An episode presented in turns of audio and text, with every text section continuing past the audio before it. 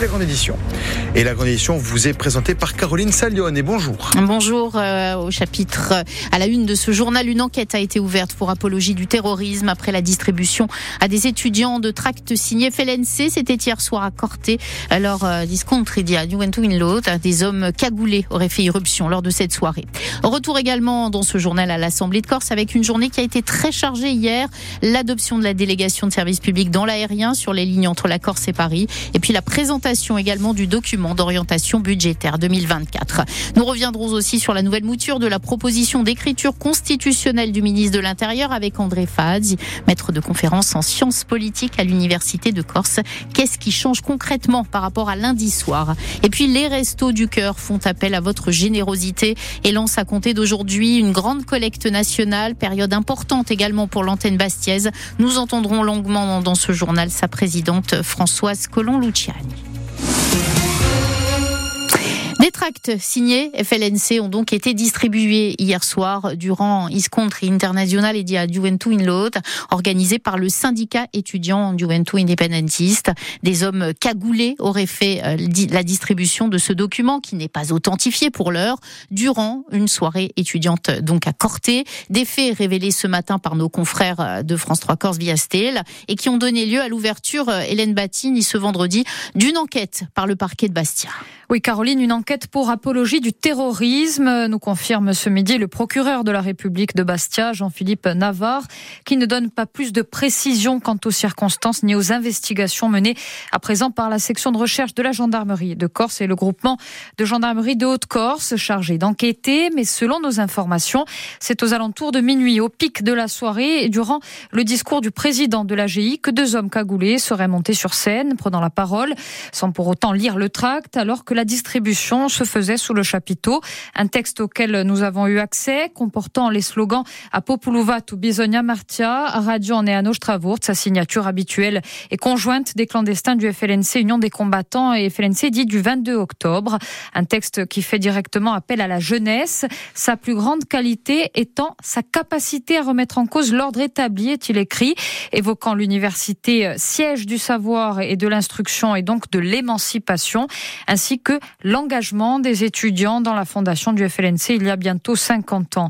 Aujourd'hui encore, le monde étudiant de Corti doit continuer à jouer pleinement son rôle dans la lutte de libération nationale, indique enfin également le document des faits qui interviennent à la suite d'une séquence politique importante, on le sait, entre les élus de la Corse et le ministre de l'Intérieur, Place Beauvau, concernant le processus d'autonomie en cours, mais aussi à la veille de la manifestation ce samedi 2 mars à Bastia, à l'appel du nouveau parti indépendantiste Nazione contre la répression et pour la défense des droits du peuple corse. Merci Hélène pour ces précisions. Allez, on retourne du côté de l'Assemblée de Corse où la session a repris ce matin. On a parlé de patrimoine. Le dossier d'acquisition du couvent d'Oretz a été voté à l'unanimité. Et puis hier, au terme d'une journée avec un ordre du jour bien chargé avec euh, le débat sur l'autonomie, la délégation de services publics aériennes sur Paris, le document d'orientation budgétaire 2024 lui a été présenté en début de soirée. Un dob que n'a pas manqué de l'opposition, parlant tour à tour euh, d'une trajectoire plus qu'inquiétante, d'une hausse de la dette qui s'établit aujourd'hui à plus euh, d'un milliard d'euros et d'un recours systématique à l'emprunt. Les différents groupes n'ont pas été tendres sur la gestion de la majorité, à commencer par la droite et par la voix de Xavier Lacombe.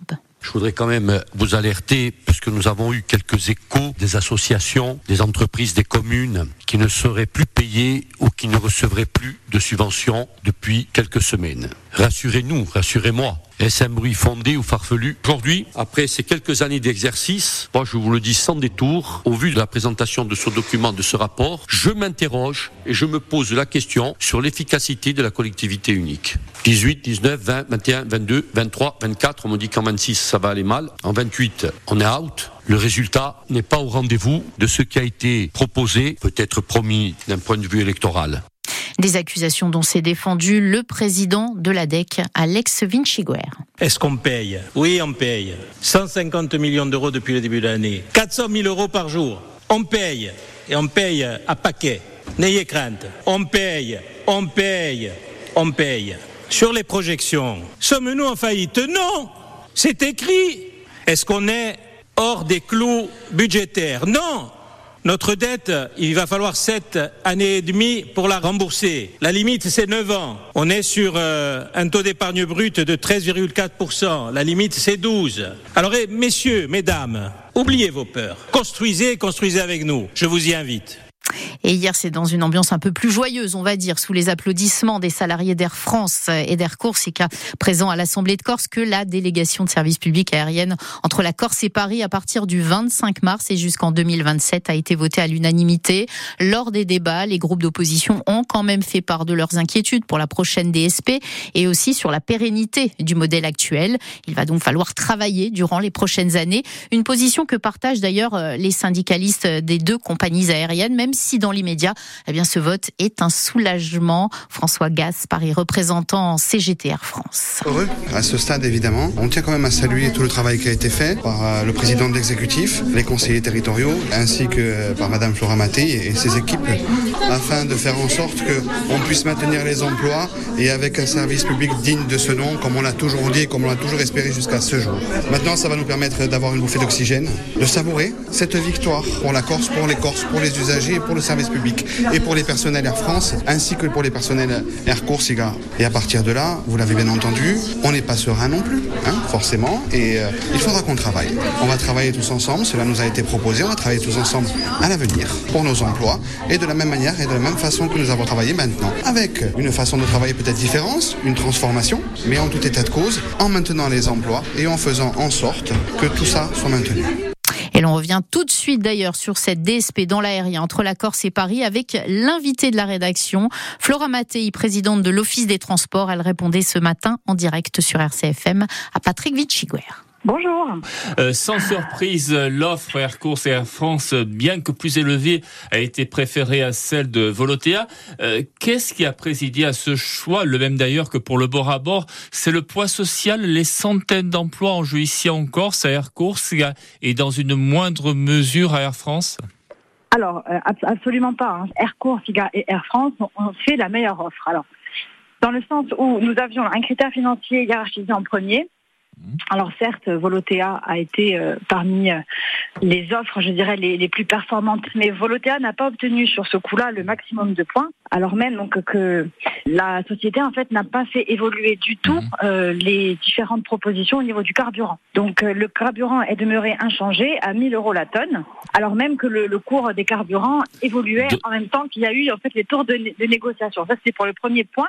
Après pour le second point sur la qualité de service, là, il était indéniable hein, que la qualité de service allait donc au groupement, une expérience acquise donc de longue date. Des donc c'est d'autres critères qui ont prévalu, c'est bien ça. Exactement, la qualité de service, comme je le disais, l'implantation de base euh, en Corse et à Orly, et le type d'avion également, parce que nous avons des avions euh, quasiment neufs donc qui consomment moins de carburant et qui ont un impact, je dirais, environnemental moindre. Et est-ce que cette euh, décision est sécurisée juridiquement, sachant que Bruxelles est tatillonne sur ces questions de concurrence et n'apprécie guère ce modèle de DSP dans les transports?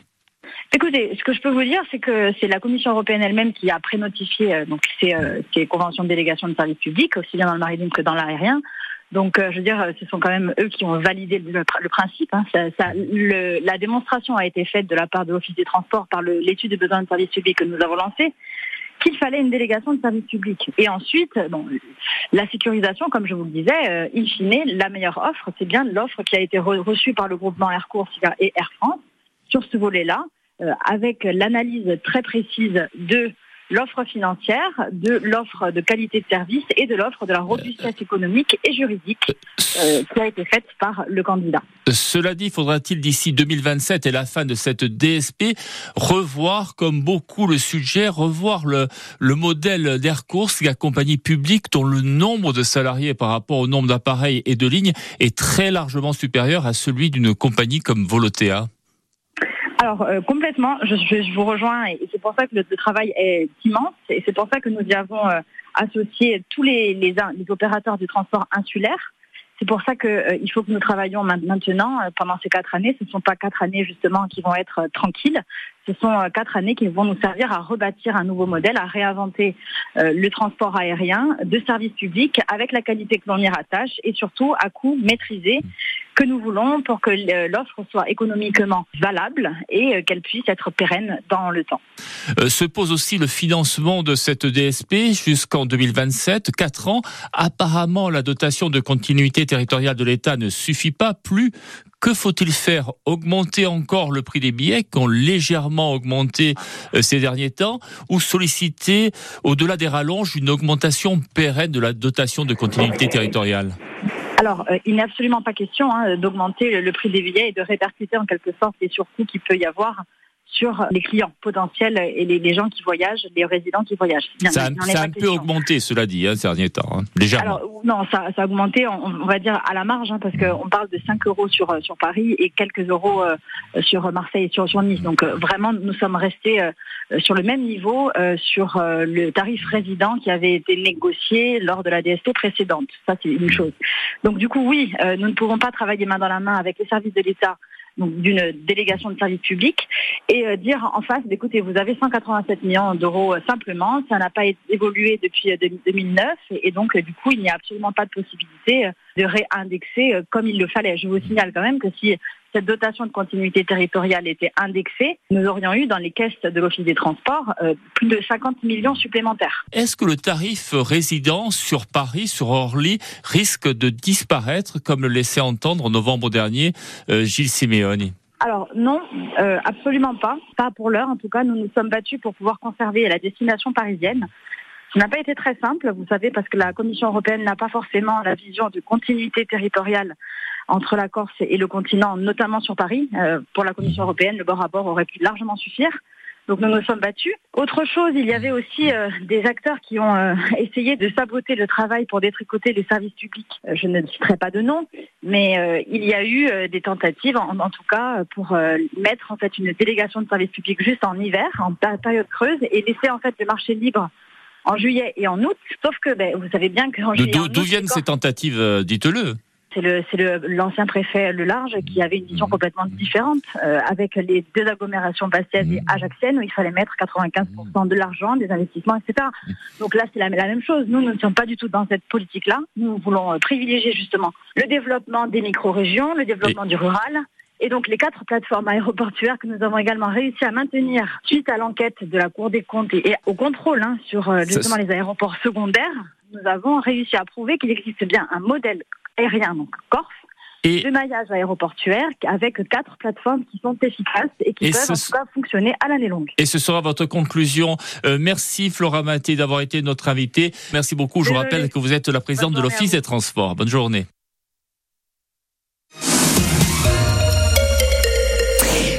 Revue et corrigée du ministre de l'Intérieur sur l'autonomie de la Corse après le dîner de lundi place Beauvau. Elle a donc été envoyée hier aux élus insulaires.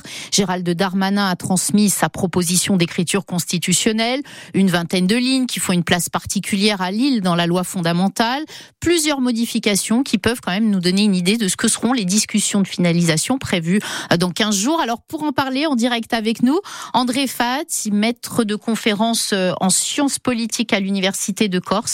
Bon, visiblement, nous l'avons euh, perdu. Euh, nous allons essayer de, de, le retrouver donc pour parler de cette euh, proposition d'écriture constitutionnelle. Donc, nous allons y revenir dans quelques instants. Voilà, André Fad, en direct donc avec nous, maître de conférence en sciences politiques à l'université de Corse. Bonjour. Bonjour. Alors sur les réseaux sociaux ce matin, vous vous êtes dit surpris par ce document en ce qui concerne plus précisément le pouvoir d'adaptation. Bien oui, je veux dire, euh, initialement, dès mardi matin, il s'est beaucoup parlé, le ministre a parlé d'une habilitation générale à adapter les lois et les règlements dans certaines matières. Et là, en lisant ce texte, euh, on se rend compte que ce n'est pas du tout le cas. Ce n'est pas du tout le cas. Je veux dire, ça ne peut pas être le cas à partir du moment où les adaptations doivent être justifiées, non pas par la volonté de la Corse, par des nécessités particulières, par des spécificités objectives de la Corse. Donc, à partir de là, le gouvernement et le Parlement doit donner son aval à toute demande d'adaptation, un aval donc politique, un contrôle politique qui précède évidemment le contrôle juridictionnel dont l'opportunité euh, est évidemment évidente pour tout le monde. Donc euh, exit finalement euh, l'article qui était mis en avant au départ donc par le, le gouvernement il y a donc quelques jours seulement. Alors l'article ou le titre, c'est un véhicule. Moi, pour moi, l'essentiel, c'est le fond. Évidemment, un titre, ça n'a pas du tout la portée symbolique parce que ça signifie que la Corse n'est plus exactement une collectivité, c'est un territoire autonome. C'est vrai, d'un point de vue symbolique, ce serait important. Il n'empêche que l'important, c'est le contenu. L'essentiel, c'est le contenu. Et en l'espèce, je n'ai pas l'impression que ça corresponde aux propos qui ont été qui ont été exprimés par le ministre lui-même après la réunion.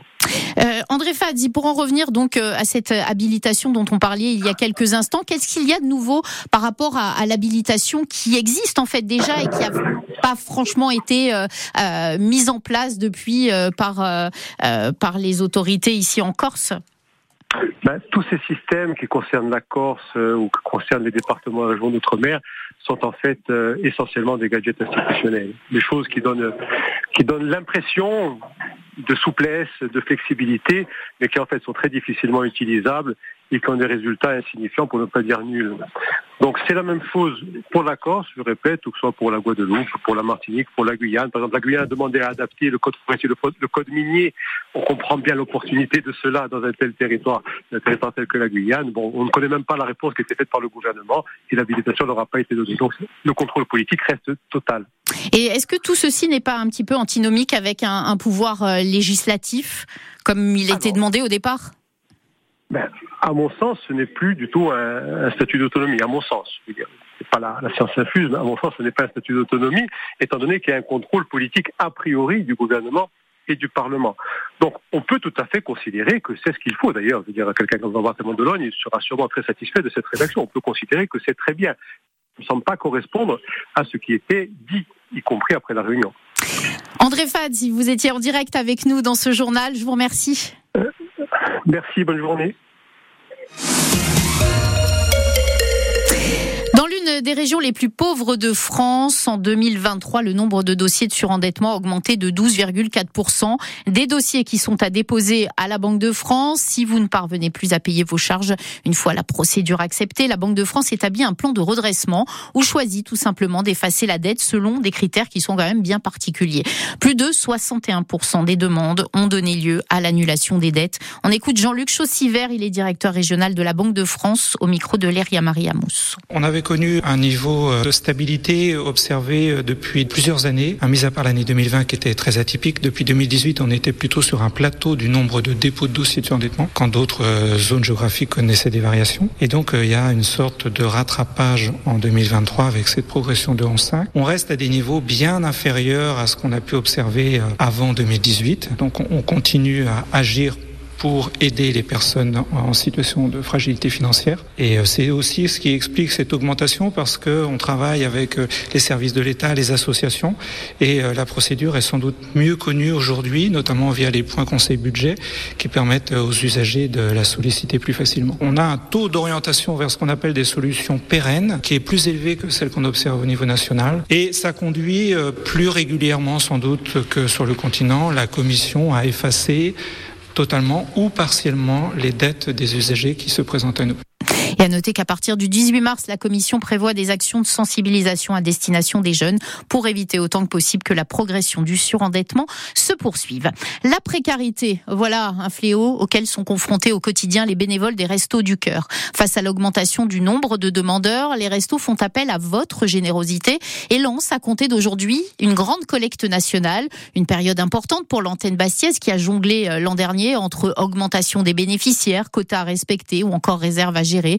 Pour la présidente des Restos du Cœur en Haute-Corse, Françoise Colomb-Luciani, les Corses n'ont jamais raté cette collecte. La générosité a toujours été au rendez-vous. Elle est interrogée par Alexandre Goli. Françoise Colon-Luciani, bonjour. Bonjour. Ce jeudi et ce vendredi, vous organisez une distribution ainsi qu'une collecte pour les familles dans le besoin. On le sait, l'inflation n'épargne personne. Est-ce que ça devient de plus en plus compliqué d'organiser ce type d'événement? Compliqué, oui, parce que ça veut dire qu'on est toujours euh, là, présent et qu'on a toujours de quoi besoin. Après, euh, on a l'habitude et les magasins, en tout cas sur la Haute-Corse, ont l'habitude qu'on vienne et répondent euh, favorablement et de façon assez facile à notre venue. Ce qu'il y a après, c'est qu'on va voir comment les clients gens se comportent. Est-ce qu'ils vont être attentifs à nos besoins? On l'espère. Ça a été le cas jusqu'à l'année dernière, donc il n'y a pas de raison que ça change. Voilà, on verra dimanche matin, puisqu'on va aller jusqu'à dimanche matin quand c'est possible, sur à peu près entre 15 et 17 magasins sur l'ensemble de la Haute-Corse. En novembre dernier, durant la 39e campagne hivernale de l'association, vous exprimiez votre peine de devoir refuser des bénéficiaires à cause de cette inflation. C'est toujours le cas? C'est toujours le cas, oui, absolument. Euh, on a commencé les inscriptions là, pour la campagne d'été et les règles d'inscription et les règles de distribution n'ont pas changé. L'association nationale les maintient, en tout cas au moins jusqu'au mois de novembre 2024. Donc on est exactement dans la même situation. Durant l'année 2022-2023, à Bastia, 500 familles ont tapé à votre porte, battant alors le triste record de l'année précédente. Est-ce que vous constatez toujours cette augmentation depuis quelques mois? L'augmentation est liée. Bien sûr, on ne peut pas inscrire les familles autant que c'est pas aussi facile que les années précédentes, mais la situation, elle est toujours la même. Les familles sont en difficulté et viennent nous voir en se disant on essaie, on essaie, on verra bien si on peut être inscrit, mais en tout cas, ils viennent. Oui. Justement, les profils des bénéficiaires restent les mêmes ou vous avez observé euh, des changements euh, parmi les derniers passages? Malheureusement, les changements qu'on observe, c'est que toutes les couches de la population, tous les âges sont concernés. Avant, on connaissait les gens, là, on a beaucoup de gens qu'on ne connaissait pas et qui viennent nous voir. Voilà, c'est pas, ça veut pas dire qu'on va les inscrire, mais en tout cas, on sait qu'ils sont en difficulté et viennent nous confier leurs soucis. Par ailleurs, est-ce que les réserves des Restos du Cœur de Haute-Corse euh, sont suffisantes aujourd'hui? Oui, on n'est pas le département le plus mal loti. On n'a pas, voilà, on a de, des aides, euh, des institutionnelles, hein, mairie, euh, collectivité de Corse, et puis on a des dons aussi au niveau, euh, je dirais, de- des agriculteurs, de, de la, de la grande distribution, tout ça qui nous aide au quotidien. Voilà, on n'est pas, on n'est pas les plus mal lotis. Les aides du national restent ce qu'elles euh, souhaitaient être, c'est-à-dire un peu plus réduites. Il y a les, les bénéficiaires, mais il y a aussi les, les bénévoles. Les effectifs sont suffisants aussi aujourd'hui On a beaucoup de gens qui sont venus et qui viennent quand il y a des événements un peu particuliers, c'est-à-dire par exemple le début de la campagne d'hiver ou la collecte nationale. Oui, ça va, en ce moment ça va. Après, ça ne veut pas dire que les gens euh, vont rester longtemps parce que c'est pas facile au quotidien d'être bénévole. Ça demande beaucoup de temps, mais euh, non, on n'a pas à se plaindre quand même. Enfin, euh, comment vous voyez cette année 2024 qui se profile? Malheureusement, comme on a pu l'avoir euh, sur la fin 2023 et le début de l'année, c'est-à-dire avec des difficultés. Voilà, on ne sait pas trop où on va. Quand le national, il y a eu l'appel du président le 3 septembre et euh, les règles qui se sont appliquées euh, dans la foulée, il y avait des questions financières un peu aiguës. Donc euh, les dons sont arrivés, ils ont eu satisfaction, mais les dons, ils ont servi à éponger les dettes et on ne sait pas du tout ce que l'avenir nous réserve. Voilà. Pour le moment, on est vraiment dans l'inconnu. Françoise Colombo-Luciani, merci beaucoup d'avoir répondu aux questions de RCFM. Merci beaucoup à vous. Et sachez que plusieurs points de collecte sont disponibles à Bastia, notamment dans les grandes surfaces. Si vous souhaitez aider l'association, cette grande collecte des Restos du Cœur se poursuit jusqu'à dimanche.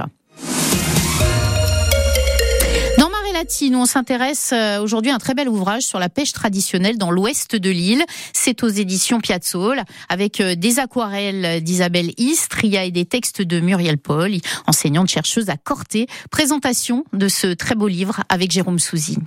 De la pêche dans Marée Latine ou avec euh, cet ouvrage littoral et Muriel Poli. Bonjour. Bonjour. Vous signez cet ouvrage avec des aquarelles d'Isabelle Istre. Il y a littoral et les, les pêcheurs dans la grillade à Scande, où là on comprend que c'est toute la pêche du nord-ouest de la Corse qui est ici euh, précisée. Comment cette véritable enquête s'est menée? Euh, L'origine de l'enquête, déjà, c'est une, euh, un travail préalable à un autre projet qui a fait naître cette envie euh, de travailler sur la mer et, et notamment sur ce qu'on appelle en français les amers, qu'en Corse on appelle selon les endroits Edignour.